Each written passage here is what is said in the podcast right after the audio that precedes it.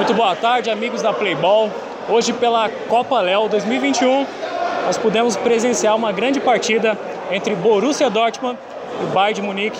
E o Bayern de Munique se sagrou vencedor, ganhando por 5 a 1 com uma excelente partida. Tivemos o hat-trick do Darlan. E eu tô aqui com um dos nomes do jogo, o goleiro Ismael, que pegou tudo. Foi um destaque. Partida excelente do Ismael. Ismael, conta pra gente como é que foi essa partida de hoje? É, você fez excelentes defesas, fez a alegria da torcida, Ismael. Ah, é, partida difícil, né? Um adversário forte, um dos candidatos aí ao título. A gente, a gente entrou focado porque a gente queria o primeiro lugar no grupo. Fico feliz por ter ajudado bastante hoje e ter sido destaque, apesar do hat-trick né, do, do, meu, do meu companheiro aí. Mas a vitória é do grupo, hoje fui eu e o Darlan, amanhã é o Thiago e outro dia é outro, é outro companheiro, o importante é sair com a vitória.